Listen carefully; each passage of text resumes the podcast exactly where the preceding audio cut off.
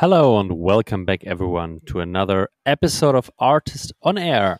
Today, my guest at the show is the founder and CEO of Younium, Niclas Lilja.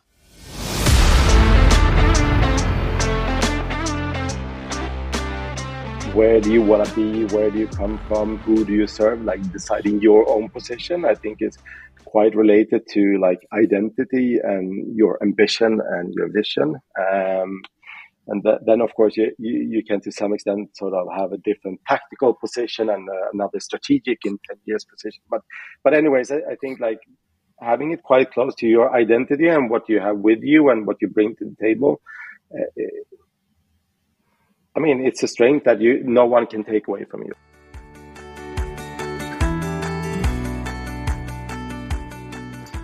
In today's fast paced world of SaaS with a high degree of competition in existing categories, the power of brand positioning cannot be overstated.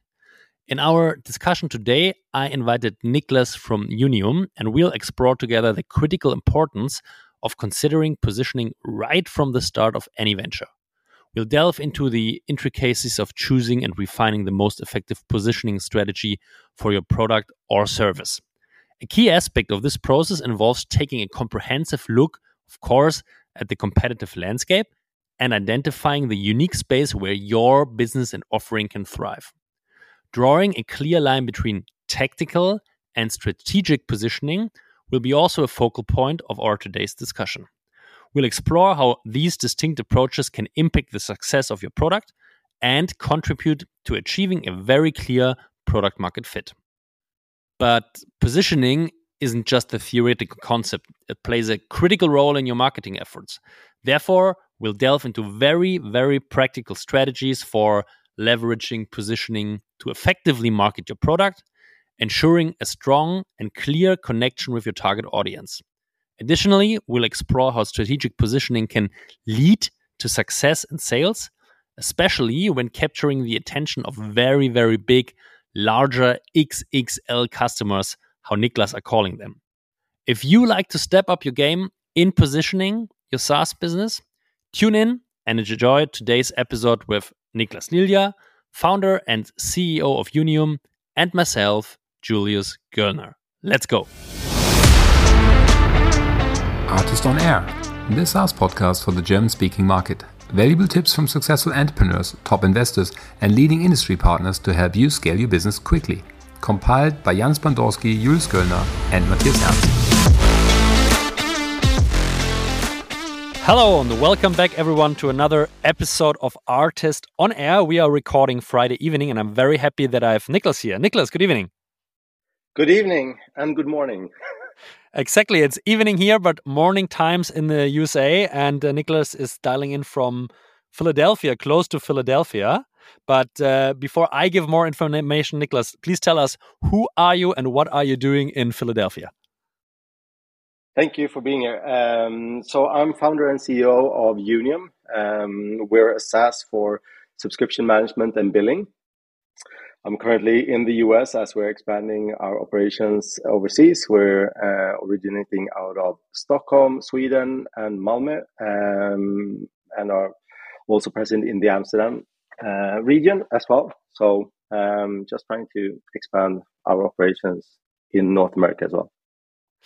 This is an interesting step, like expanding to the US, of course. But before talking about this, maybe also a little bit, could you give us a little bit of information, like where are you at your entrepreneurial journey? How old are you? What's the ARR level? So just a couple of information you're maybe uh, willing to share. Sure, sure, sure. Uh, so we got going uh, back in 2017. So I guess we're on our sixth year now, or is it seventh already? Um, we were um, maybe we'll get back to it, but quite uh, directly we were onto something, and we didn't spend a lot of time on researching. So we're quite sort of quick uh, out of the gates. Um, but started in Stockholm and Malmö back in 2017, um, expanded into, um, I would say, like Western Europe out of our Amsterdam office in 2020, 2021, um, and expanded to the North America like a year ago.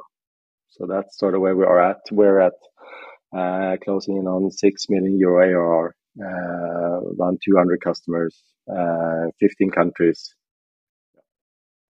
Interesting. And maybe not everyone is super familiar with subscription management. So maybe you can elaborate a little bit. Okay, what's the core product uh, and what, what is the pain you're solving for your customer base?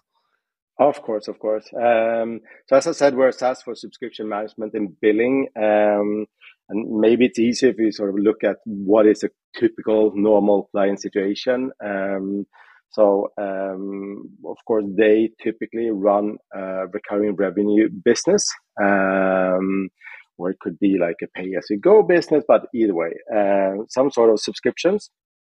Um, and typically, you know, they've been at it and maybe they are reaching some sort of product market fit and they are feeling traction and, you know, things are starting to move a bit quicker. Um, and that's usually where the problem occurs, where they maybe don't have full control over their subscription, over their customer base in commercial terms.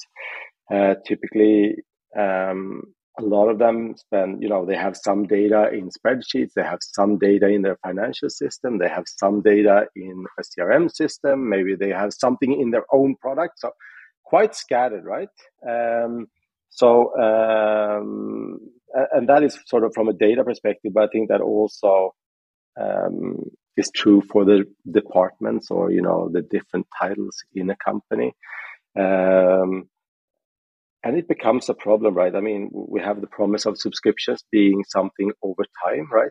You have to earn uh, your customers every day. It's not a one time thing uh, and still uh, many companies are really struggling with having that data being aligned working together um, so that's where we come in. We typically see it as a hub for many companies. So from a, like a system perspective, it could be like you have you're in between a CRM system like Salesforce, HubSpot, where you pull in new customers and new customer contracts, new customer subscriptions, uh, and you sort of process that. You keep track of them in Younium. You make sure that you build them according to the contract. That could be like the fixed fees, but it could also be like per API call or per text message sent or whatever you know price model you have, making sure that is correct. Um, continuing then also to you know managing the accounts receivable. Maybe not everything is paid on time. Maybe you know there things happen, um, but also all the way into the general ledger, so doing revenue recognition, making sure you're compliant with you know whether it's like an IF, IFRS or an ASC 606 in the US, but you know, being compliant all the way into general ledger. Um, and when you have that sort of, you know, machinery in the middle, you can also pull some awesome data and get some insights. You know, when you're talking about like bookings, uh, your contracted ARR, uh, but it could also be like net retention numbers, churn numbers, cohorts, etc. So um, that's typically where we sit. So you know, getting that one source of truth gaining the control over your data integrate the silos and that could be both from a system and a people perspective but you know if you have a salesperson selling something day one maybe day or month six you have someone in the customer success team doing an upsell and then maybe after 13 months you have a finance team doing an uplift because of some clause in the contract and all of a sudden you know who's sitting on the truth no one right you need somewhere where you have the truth. And then you can integrate the silos and get everyone to work on the same data, the same knowledge, and the same insights. Um, I think that's when you know the interesting things happen, where you can start to sort of you know become quite data driven and do do experiments and you know what if we do like this will it work um, and also i think just having the confidence and maybe the support to run experiments I think that's quite often a limiting factor as well. Yeah. 100% feeling the pain, like this silo data structures in companies, especially if you're growing in, in early stage days where you have probably other topics to take care of. Uh, Niclas, 100% yeah. a, a, pain I, I'm feeling everywhere. But maybe you can take us a little bit back in time when you started the business, like about your founding story. Where did you identify and see the pain. So where was the idea of Younium, Younium coming from? Like where did you experience it and yeah, yeah, uh, yeah, motivate you to solve it?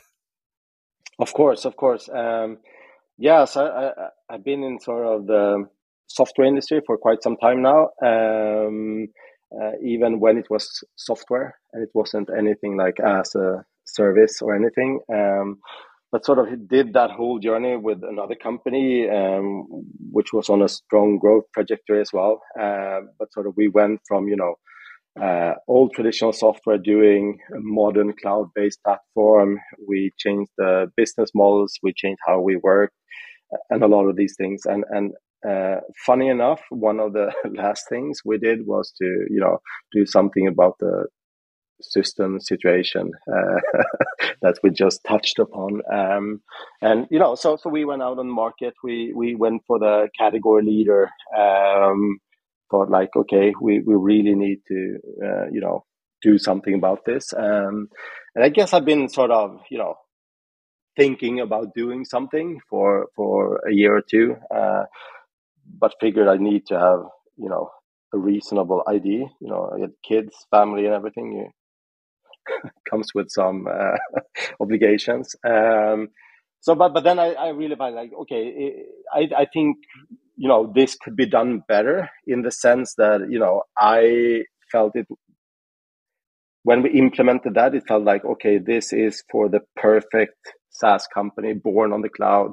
Everything's going great. You know, it's like viral. It's uh, um, you always get paid. Uh, you know, it it just was too perfect and and i feel like what i knew wasn't that perfect it was like 90% of the times it you know things um, ended up where where it should but then 10% of the time it didn't and you needed to sort of deal with both so that was one thing. Uh, also like localized support I, I i think that is i mean just something for every company born out of a small country is that you have to think internationally quite fast and, and figure out like how to localize, how to work with different regulations, with this different ecosystems, etc. Um, so doing a bit of that as well, um, and also being really, really niched. I mean, subscriptions and recurring revenue has been quite popular for quite some time, but I think there is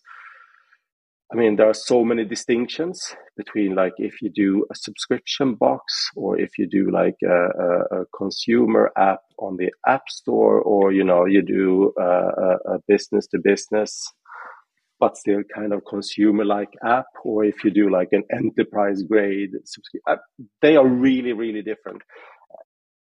And I felt like I want to do something for the world that I know and, and the background I had, which was sort of advanced subscriptions and where it wasn't always standardized and perfect.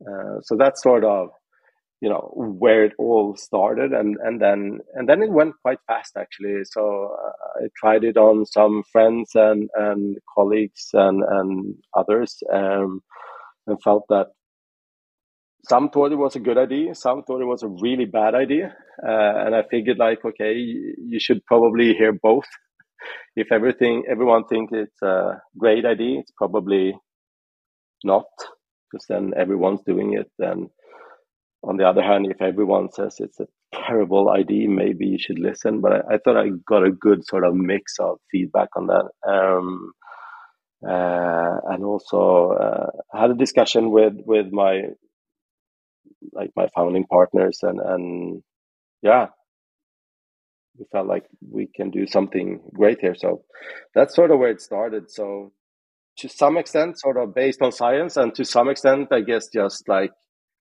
you know deciding and ho hopefully you're still friends, Niclas, with the people who tell you it's a very bad idea. Yeah, uh, you, I think, you show I think, them. I think, I think, you know.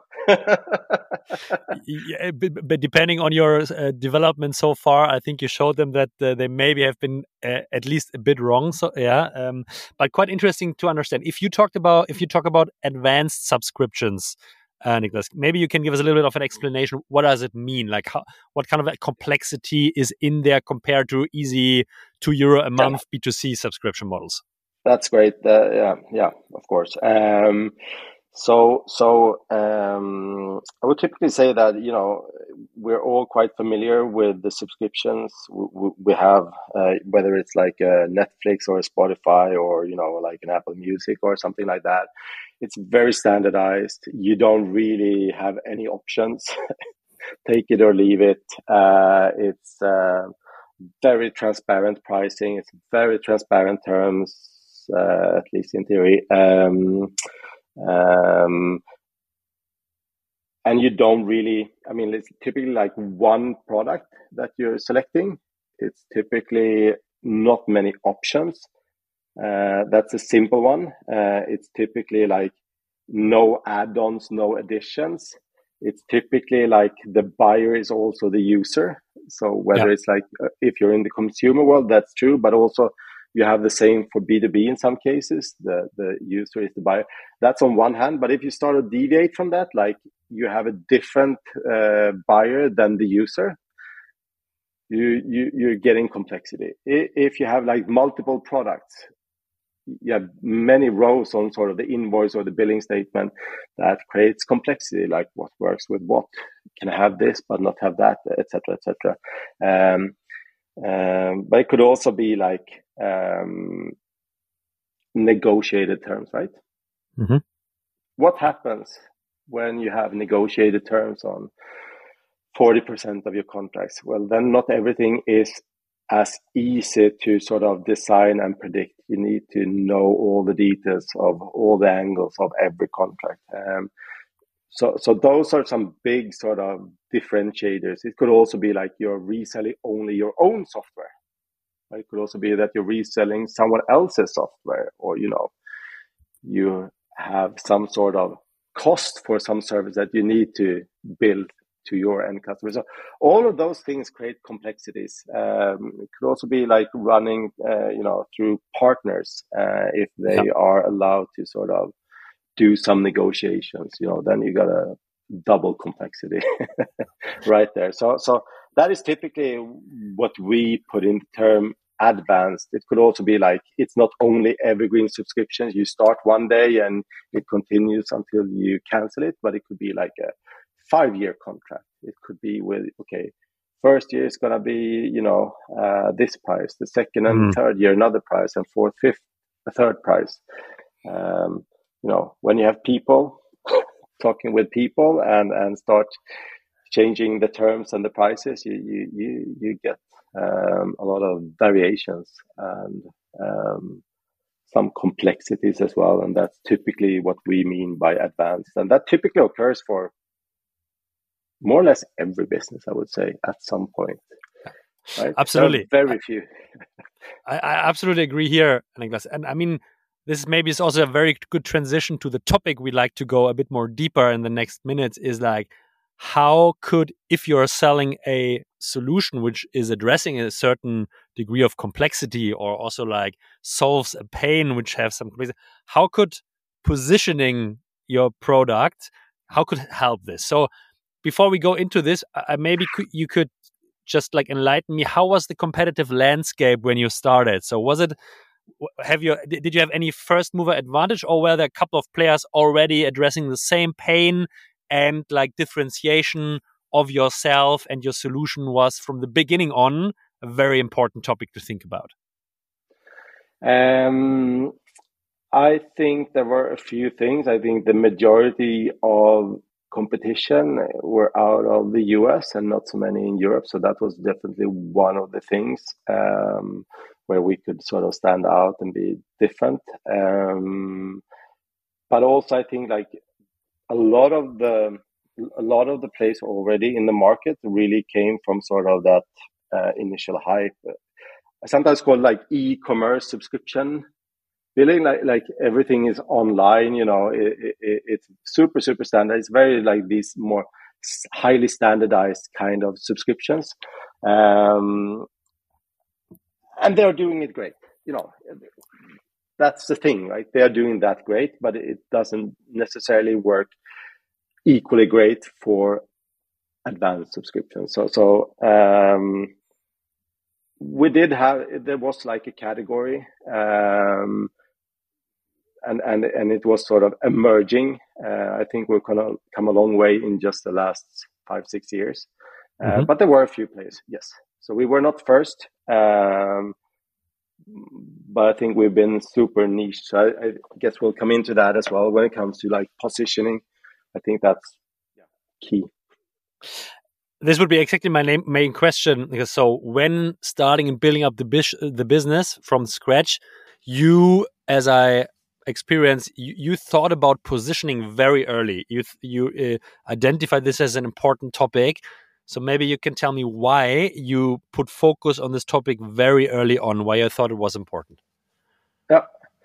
Um, maybe to some extent you sort of play with the with the tools you have. Maybe this was one of the tools I have.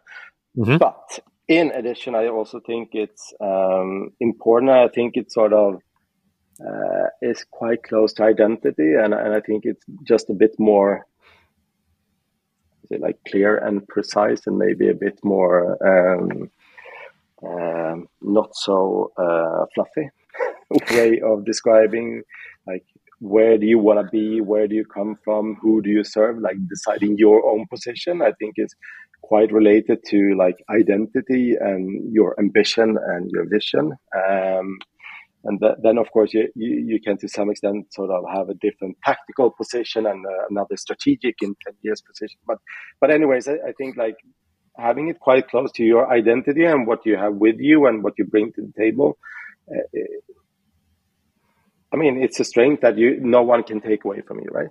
Mm-hmm.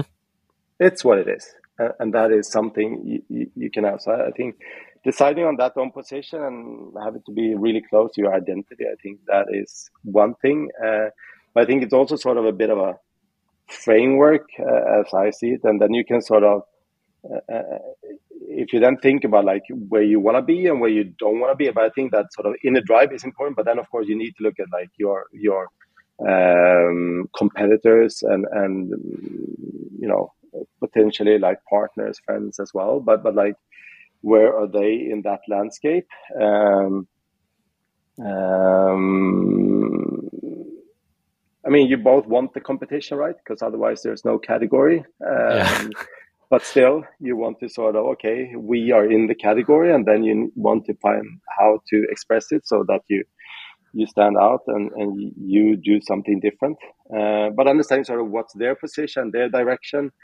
Um,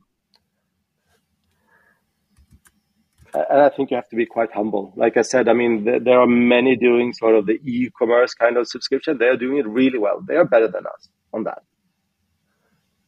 So we're not likely to win in that segment, right? Yeah.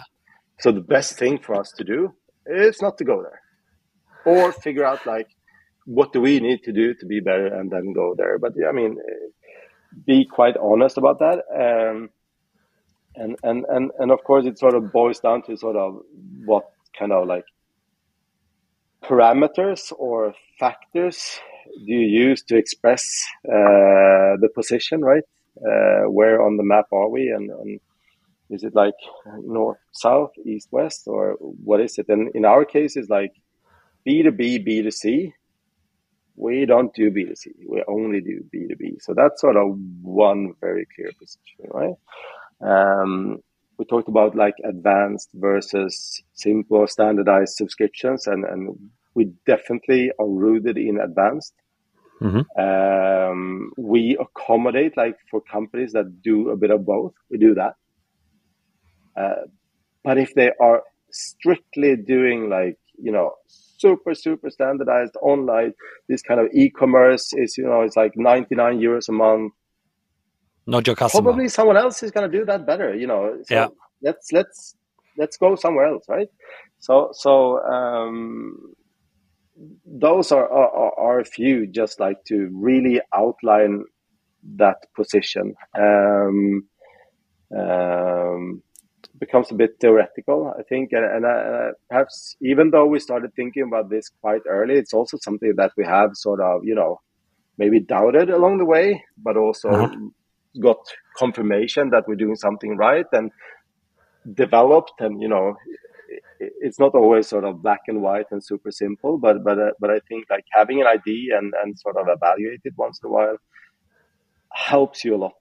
Um, it almost becomes like a, a, a, cornerstone of your strategy, right? I mean, yeah. quite a lot of things become pretty straightforward in deciding if you if you find that position and of course you you find that it works i mean and it's, it's it, it helps you definitely it needs to work and it helps you to understand and really focus on things out of scope on in scope so really differentiate what where you spend and allocate resources and where probably not.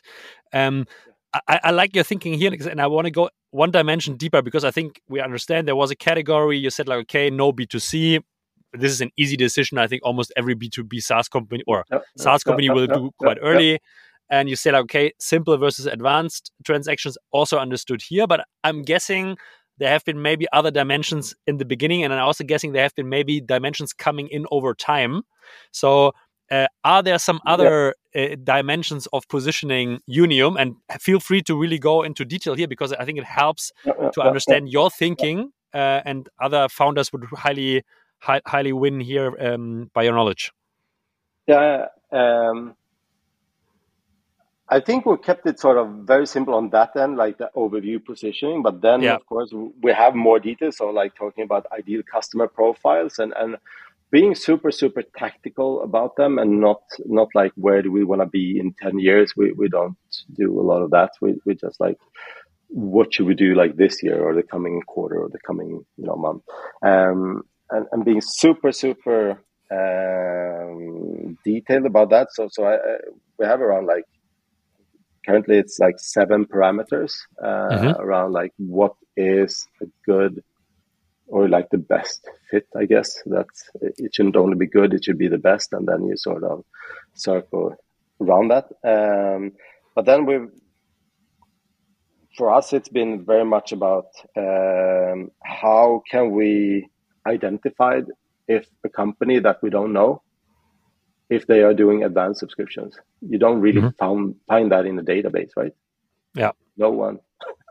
no one talks about that. That's the bad thing about that position. Like no one provides you any data of it. So, so, um, and then, and then you, uh, we've been sort of very sales driven from the start. So, so I, I, think we did it a lot by like, you know, talking to people and, and learning and iterating on that in the beginning and then sort of putting that into more marketing and then putting it into product and, and sort of had that uh, that way of working. Um, but like, uh, so what is the average deal size? Uh, if it's like ninety nine dollars, maybe it's more likely that it's a standardized subscription. Whether if it's like twenty thousand euro a month, then it's something else. Um, um you know, uh, we've done approximations of using employees on LinkedIn, you know, to to gather something about maybe size or you know ARR because you don't really find ARR somewhere either. But we do, you know, want to find a good segment on that. Um, um, you know, inherent growth, uh, number of customers. So, so th- there's a long list, and, we try to do that. And I think, like, um,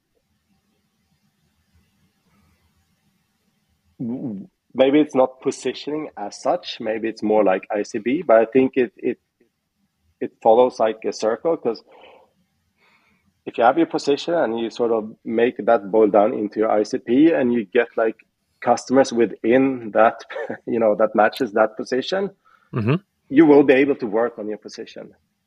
If you're not super, super strict and stringent on how to, you know, acquire customers and make sure they align to that position, you will never evaluate the position and you will never be sure whether you're in the right position or not. So, so that's how, one thing that's like how we've done it more detailed and quite iterative as well. Mm-hmm. Uh, so we had like a customer acquisition playbook that anyone could alter as we learn. Uh, so I think that was a really good thing. Um, um, but then, of course, also like details. Like uh, we found that if if we meet companies that are reselling other products. They are, you know, they are in a very different situations compared to those who are, you know, doing, producing their own service and selling that. Mm-hmm. So if we're going to approach them and do it in, in, a good way, then then we have to do something different and that would mean that we now have two positions, and we have to deal with two things. So, so that's one of the situations. Like we could probably serve them, and we could do that, but we would have to change maybe like how we price, maybe how we do things,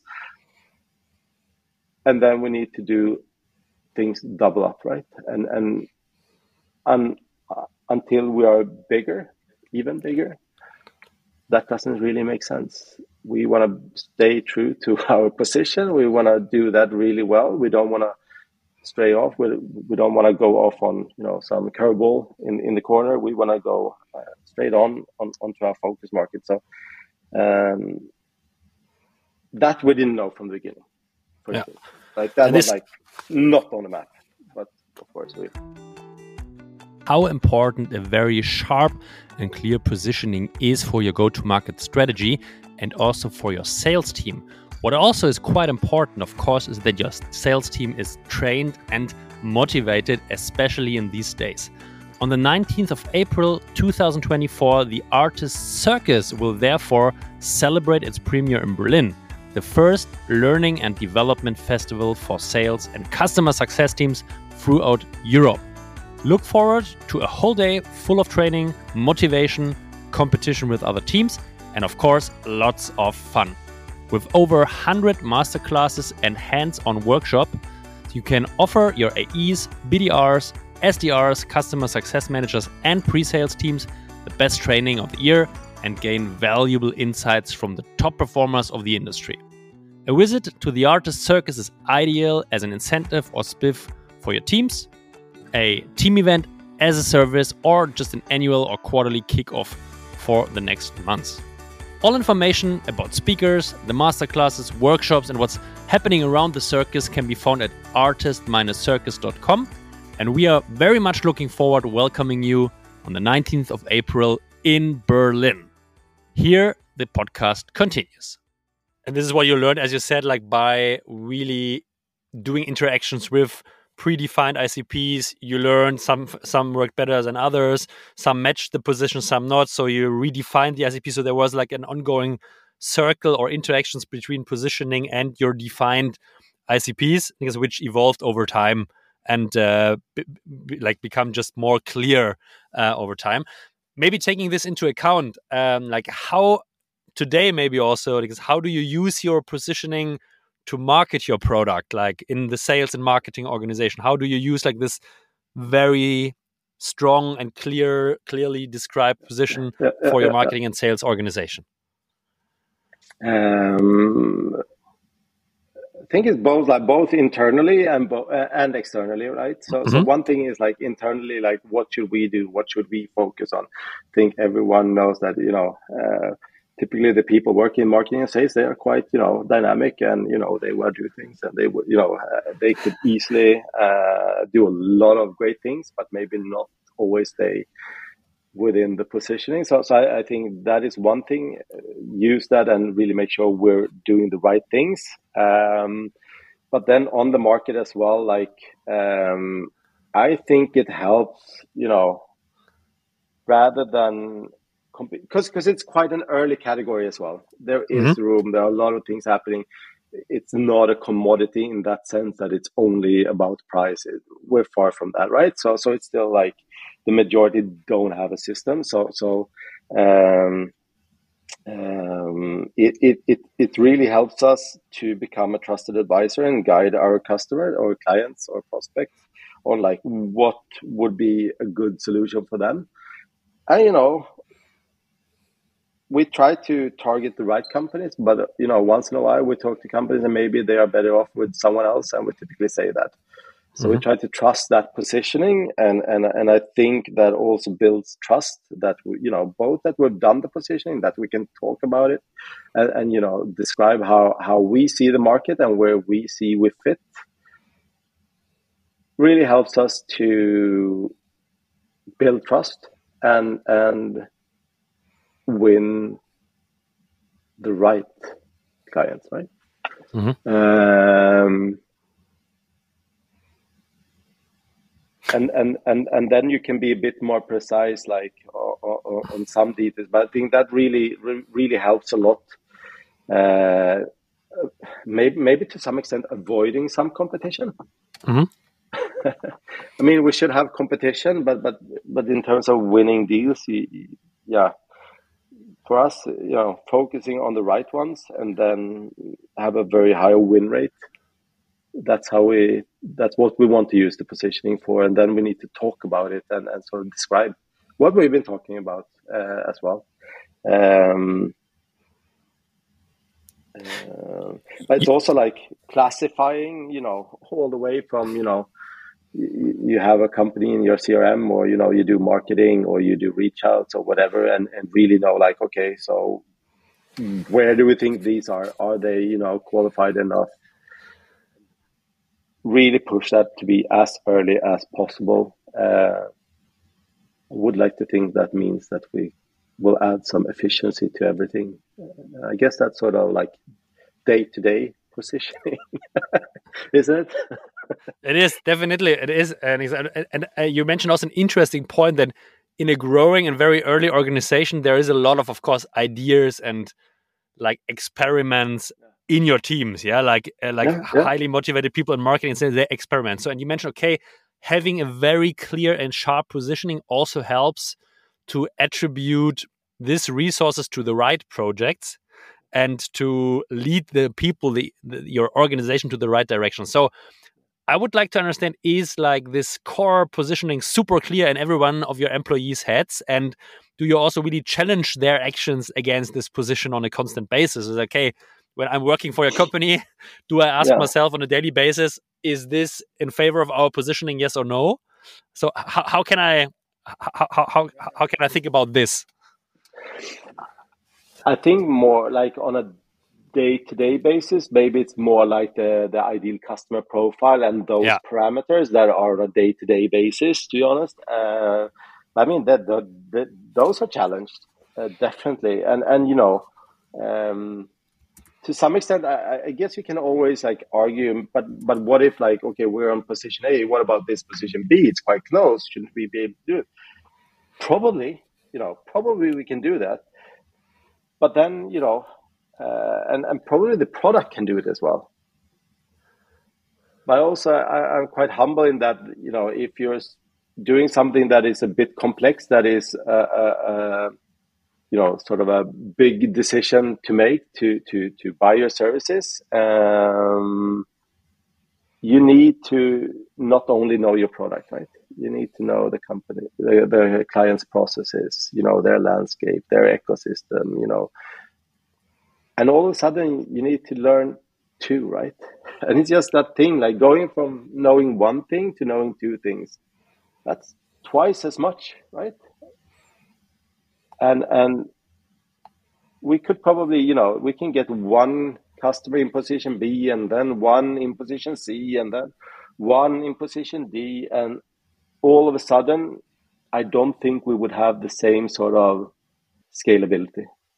Mm-hmm maybe the product would still do it but like all the people they would have to have knowledge. They would have to know okay so how does it work in this you know industry? Or how does it work for these people? Or this you know uh, buyer persona etc and, I, and i just think it uh, it doesn't make sense to sort of diversify because i think that's in reality what you do like you diversify. It would be a completely different discussion if we talk about should we add on another product should we add on another company? Should we add on another geographic market? Should but it's sometimes so easy like you know, they're here, we're quite far along in the process, you know, I think we can win. Yeah.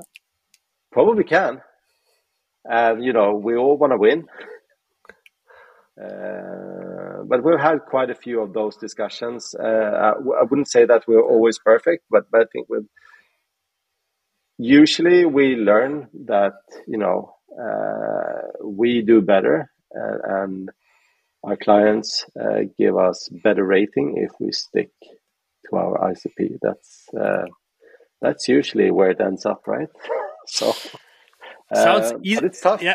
I, I wanted to say it's tough. That sounds very easy in theory, but let's imagine there are a couple of inbound leads which are not your core uh, ICP, which are not like really according to your positioning. So in in, in, in practical things. How strict Yeah. are you and your organization then in disqualifying these leads and not putting resources on them? Uh, I, I- think we're becoming tougher and tougher, and and and you know, I, I think the key is like you need to do it. You know, I would say like early in the process. Like if you have a contract on the table waiting to be signed, that's too late, right? Yeah. Now is not the time to have the discussion whether you know this is a correct fit to our positioning or not. That's too late. So, so I think it's always about like how can we make sure that we have 10 other prospects mm-hmm. that will end up for a signature that's the you know that's where you want to have the discussion not in, in the last 1% of, of, of the process um, because then it's it's really hard um, um, and then it's also like the, the you know the big shiny opportunities uh, we had one of those as well. It was actually in, in just pre-pandemic, and, and you know we were way out of our um, way out of our ICP. Um, it was like a you know a traditional company, big logo. They've been around for hundred years. They've been doing everything. We've been circling in and out of you know conference room with a lot of people and legal and IT, and you know done all the work and we were quite proud of ourselves. And then the pandemic hit, and then they just you know pulled the plug on all the investments, Mm. as many big companies did. And it was you know we didn't we, we weren't very happy back then, but but actually like looking back at it now, I think maybe that was a really good thing. I mean, you never know what would have happened, right? But I think like that could easily have put us off our path Yeah. maybe half a year or a year, you know, because they that was a huge account compared to all the others, like big shiny opportunity, and you know, uh, Could have yeah. could have distracted the organization Yeah, massively. yeah, Yeah, maybe could yeah, absolutely agree. Could have been also an opportunity for sure, but uh, Yeah. yeah, maybe it would have taken the whole the whole organization to a different direction afterwards. Huh? yeah, yeah, So yeah, you, yeah. you don't know. Nevertheless, maybe there's a t- thinking it from the other way around, Nicholas. So there are probably the more enterprise you go, the more structured the buying process will be. There will be buying centers. There will be probably people looking for a solution, taking other solution providers into account, and there will be probably competition at the buying center. So how Yeah. could a a very sharp and clear positioning like you do it? How does it help you in this competitive processes uh, against other competitors in in your category? Um, I mean, since we've had that from the beginning, that that, that position, we've been quite good at doing it. I, I think we can easily say that we're purpose built, right? So Mhm. that is quite quite a and, and not only say it, but I think we can prove it. And you know, if we pull up, you know, the the the the bragging slide that maybe is disappearing with with logos, but but anyways, you can always have a discussion like, okay, these are all within the same sort of the same space Mm-hmm. right same space as you and and, and like prove really prove that you know we are purpose built so, so i think that is um, maybe sometimes neglected um, but, but i think that is a really good thing. Um, um, So we've also been able to be quite complete in in that sense that we do have you know when we compete we also feel like there are others maybe being a bit more diversified and and mm, maybe one of the effects of that being that they they are not as complete. They are not you know connecting all the dots but they are connecting a few dots and they're doing it across multiple industries but they are not going as deep. So, so i think like having that clear position and and you know talking about being a complete solution that covers you know end to end and and and and purpose built for you know exactly you is quite strong. Um and and i think it also i mean in all these uh if you're gonna stand out if you're small uh, we're still quite small if compared to the biggest ones i mean you, you have to make the market smaller right you have to some somehow cheat everything because if you're gonna go into the just spending game or you know do it like all the big guys do, it's impossible, right? So, so I, I mean, you have to change it somehow, and I think like we will always go like, okay, we are purpose built. I mean, even though you are big, we can do this really quick because it isn't like that much of a difference between you and the other guys. You just, mm-hmm. you just a bit bigger. Um, so I think it, it, it does help. Um,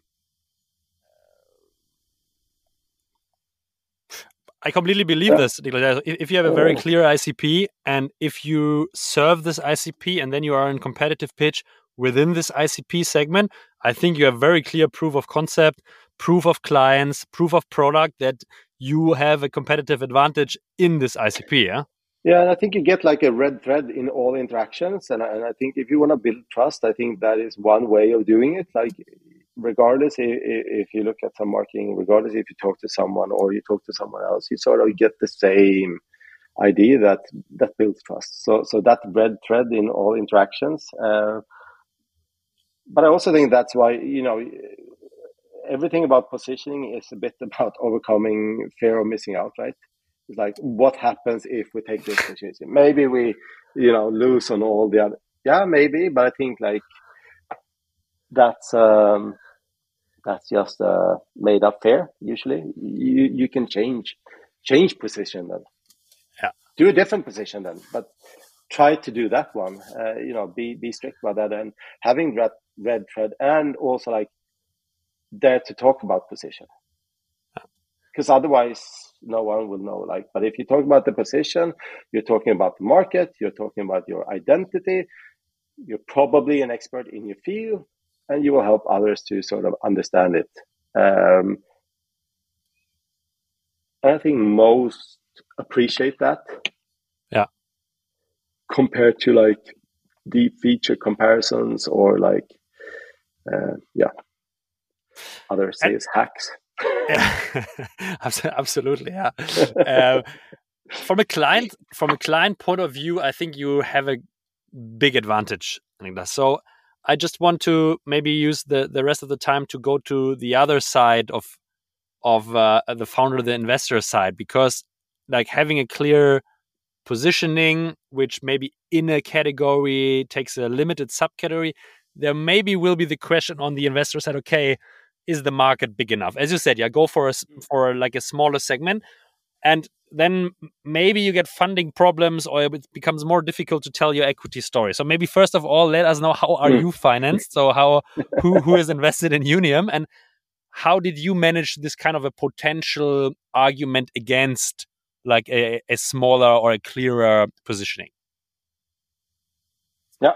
Um, so so talking about our funding, we we have one uh, VC called Parting Capital. So so they are the main investor, but we have quite a broad cap table. Uh, I actually have some people calling it a fund sometimes, uh, but but it's a mix of like uh, family offices and and um, individuals. Um, we actually also had I'm really proud of some some uh, founders of our customers uh, coming to back us as well mm-hmm. privately. So so uh, they probably did their due diligence. Uh, so so I mean that's that's that. Um, of course, you're right, but, but but I think it's like you need to be able to have like the discussion on like where are we going to be in 10 years mm-hmm. and then how to get there right 10 years is a very long time. I mean, even five years is a long time. Um, and, and if we talk about like vision and mission, it's way bigger, right? We, yeah. we want to help every B2B company. That's sort of the only thing that we're, we're not really targeting B2C. Um, is it reasonable to like do that today? Nope, not at all. Uh, I think we've proven that, you know, a very good way of sort of executing and and and uh, addressing this market is to do it piece by piece. Mm-hmm. Uh, and now we've taken one piece uh, and we've been super strict. And the, the thing that we have expanded a lot on is geography, right? We're quite small but we we're still expanded, you know, both in Europe and in North America.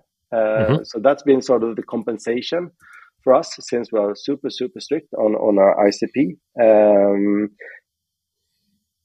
but um, you know the the subscription model as such and recurring revenues that's very much across all industries i think and and you know what company is not to some extent becoming a software company uh, you know uh, there, there are some of course but a lot of them are transitioning and and many will do subscriptions and we think that you know we're in a super good position for that because uh, if you take like i don't know like a truck manufacturer or you know I don't think they are very likely to be able to sort of sell that or you know uh, uh, do that as a service that's like a, a, fixed simple fee on a web page where people just click for instance I, I think that will be an advanced subscription so so so I, as we see other industries picking up pace and not sort of just dipping their toes where they actually commit to like this is the future this is how we want to do business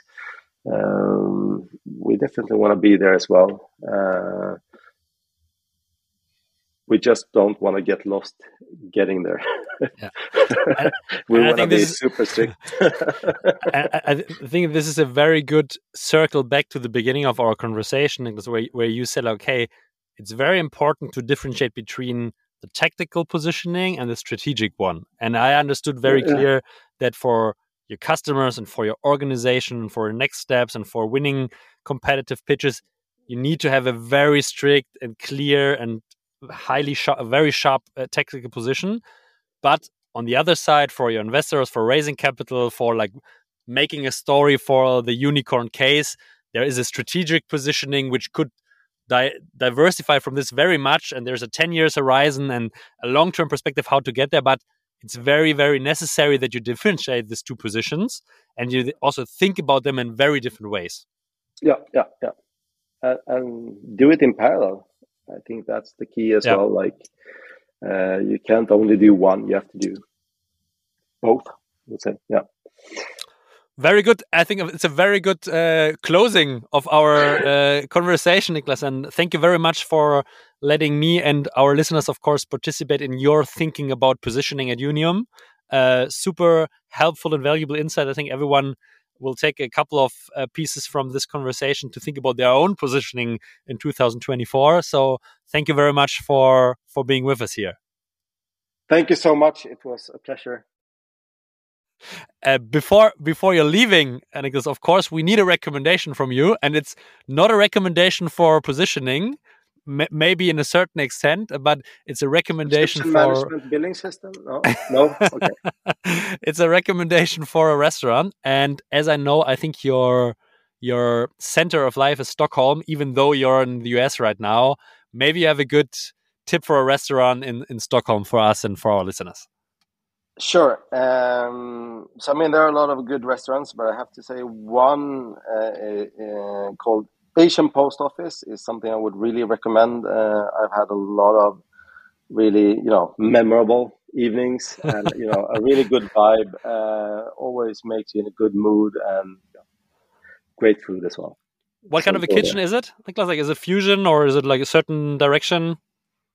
Uh, like yeah i would say it's a fusion uh, and it's um, like smaller dishes so mm-hmm. typically mm-hmm. for sharing uh, and you know great tables uh, yeah good vibe good environment um, Sounds like a sounds like a perfect. Unfortunately, I'm not in Stockholm tonight, but I will also go for for dinner now. It's uh, late Friday, so thank you very much. Um, wish you a great and successful 2024, and of course, all the best for the US expansion, Niclas. And uh, happy to have you back here uh, in a couple of months. Thanks a lot for your time.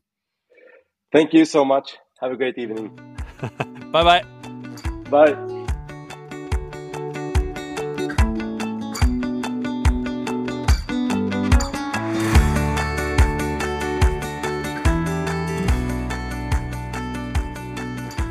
Thank you very much for tuning in into today's episode. I hope you took some valuable insights and we helped a bit in boosting your business. If you like to help us uh, also a little bit, we would highly appreciate feedback from your side, a five star rating at the podcast platform of your choice. And of course, if you follow ARRtist on Air on your favorite podcast player. Thanks a lot. See you next week. This was Niclas Lilja from Younium and myself, Julius Göllner. Happy building.